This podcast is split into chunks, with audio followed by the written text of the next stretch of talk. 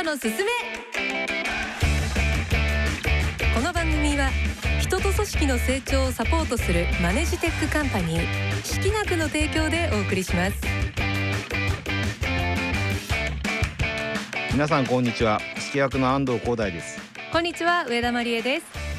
この番組では経営トップから中間管理職まで全てのビジネスパーソンが抱える課題マネジメントとリーダーシップについてコント形式で楽しみながら式学のメソッドで解決していきます。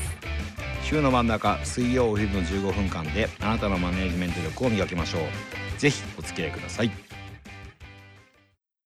マネジメントに生まれる誤解や錯覚をなくすそれが式学の使命。マネジメントのやり方は10人十色。信じられるのは自分の経験だけ。そんな思い込みはなくそう。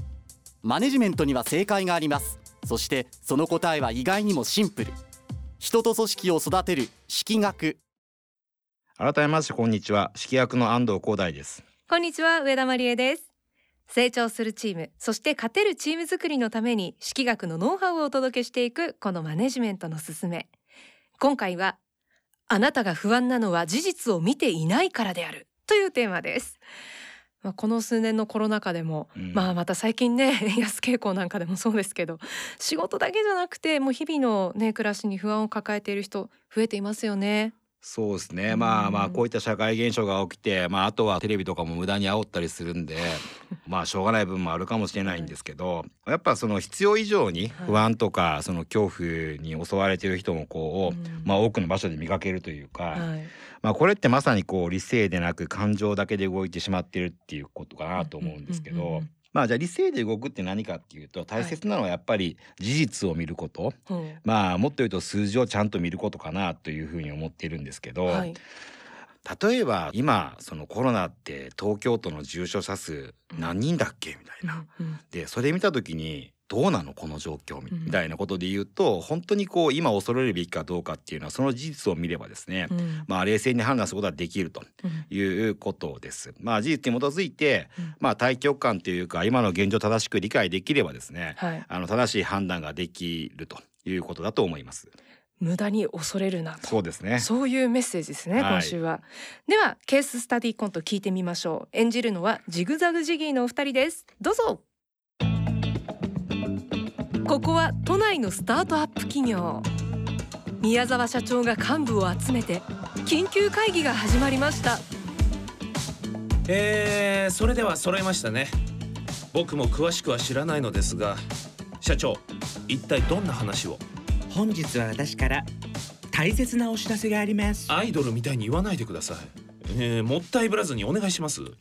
えー、来週から我が社は再び全面在宅勤務としますえ？ー、いやちょっと待ってください。この局面でさすがにそれは。で営業もなるべく控える。もし休養が生まれた時は不織布マスクとその上にこの宮のマスクを。うわ。あれよりだいぶ小さい。いいだろう。俺のお手製なんだ。ああ心配はいらないぞ。ちゃんと消毒もしてあるからな。心配なのはそこじゃないです。これではみんな口がはみ出ます。だったら痩せろよ。マスクのために。社長ちゃんと情報見てます？感染者数は多いですけどワクチン接種も進んでますし社会は行動制限の緩和に向かってるんです。ああそんなのは信用ならない。集団免疫なんてのも幻想ここでみんなが気を緩めたらまた広がって大変なことに。逆に今こそ自粛するんだよ。情報ソースはどこなんですか？今朝リツイートで回ってきたんだ。想像以上に不確かなソースだって300リツイートだぞ。信用するには少なすぎます。だけどちゃんとした専門家だぞ。えどういう人なんですか？A 大学の B 教授だよ。いや怪しいにも程があります。アイコンはアニメ。フェイク確定。匿名だから事実が言える。匿名だから嘘つけるんですもうそんなツイート僕は見てませんよ。タイムラインどうなってんだ？そっくりそのままお返しします。とにかく社員が不安なうちは大事を取るのが一番いいんだよ。いや不安なのは社長だけです。みんなはずっと冷静ですよ。いやお前らが鈍感すぎるんだよ。つねられても痛くないんじゃないか？ちょっとほっぺ出してみろよ。いいですよ。って言うと思います？僕らがちゃんと落ち着いてるのは事実だけを見て動いてるからです。社長が見てるのは変な投稿。余計な言葉くっついてませんでしたか？あー確かに。本当はやばい。緊急速報。それにまんまと引っ張られてるんじゃないですか？いやいやそんな単純じゃないよ。これは本当の話ですけど。え？なんだって？早く教えろよ。簡単に引っかかってる。話術うますぎ。体制なさすぎそういうものは全てスルーして発表される事実だけを見る。そうしたら少しは落ち着きますから。そう言われても気になるものは。社長ってノストラダムスの大予言世代ですよね。あー懐かしいな。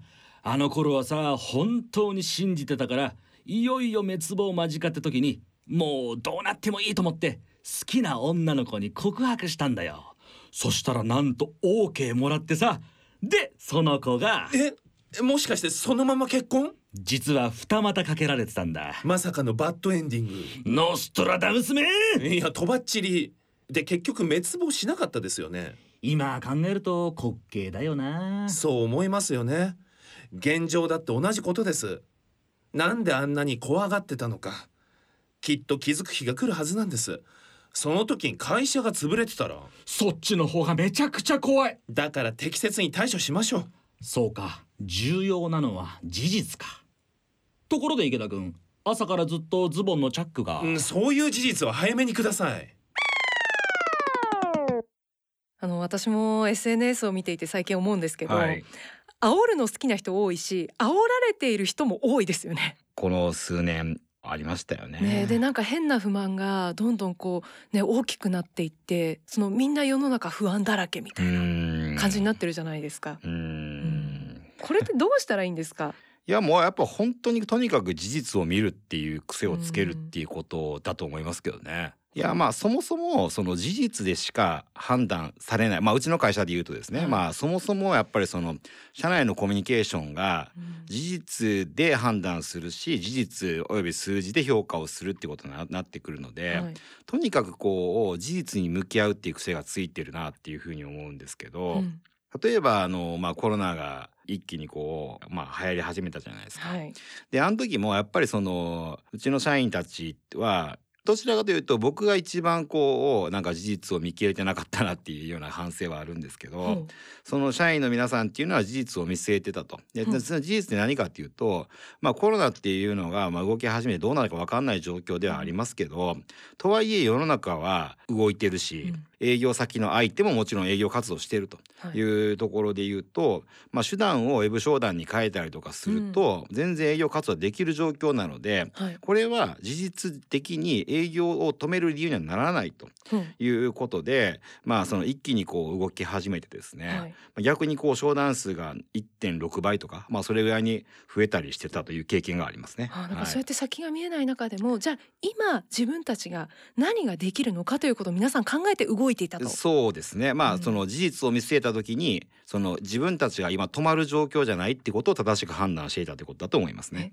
なんでその式学の社員の皆さんはそんなマインドを持っているんですか？そうですねまあ一つは先ほども言った通りその普段からとにかくこう事実でしか会話をしないっていうことがまあ癖づいている君の部署は行動量がこんだけ何件足りてないねとか、うんまあそういうなんていうんですか数値ベース事実ベースで会話するって癖がついているってことと、はい。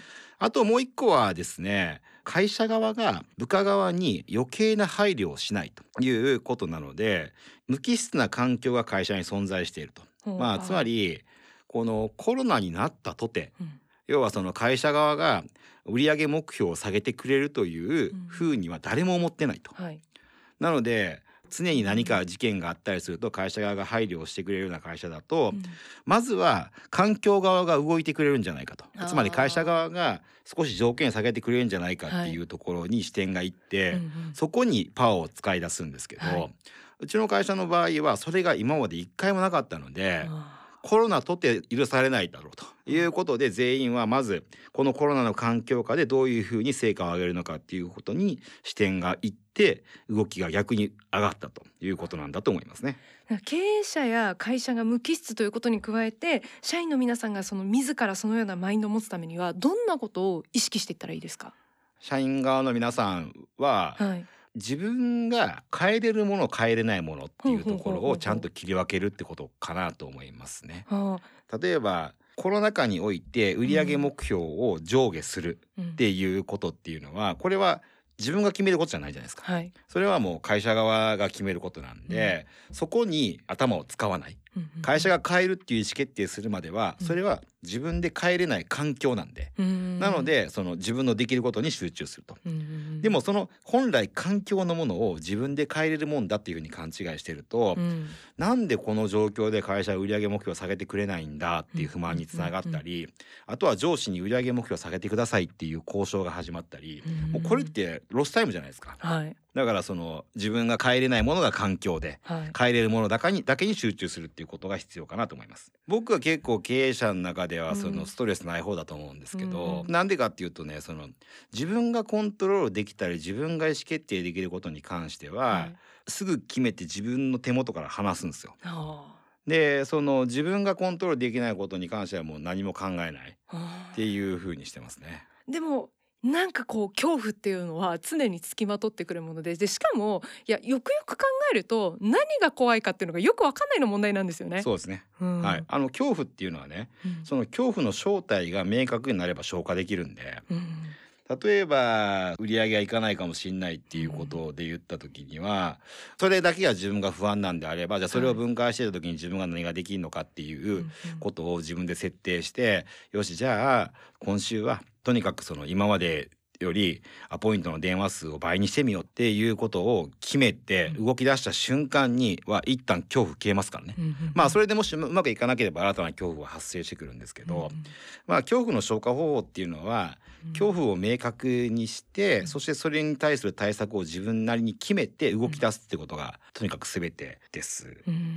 正体がわからないからもっと怖く感じるんですよね。そうですね、だからまあそのね一貫してこう事実だけを見ましょうっていうふうにまああの言ってきてますけど、まあうん。これって冷たいように思われますけど、うん。むしろ逆でうん。やっぱその事実と向き合って、うん。まあ余計なこうなんていうんですか感情的とかこう要正正体の見えない不安があるからそのおかしくなるだけで、うんうんうんえーちゃんと恐怖と向き合ってそしてその恐怖は自分で消化できるものなのか、考えてもおかあ必要ないものなのかをあ分かってくると、まあ、心は軽くなってですね、うん。まあ、仕事に集中できるようになると、まあ、そういうことなんじゃないかなと思いますね。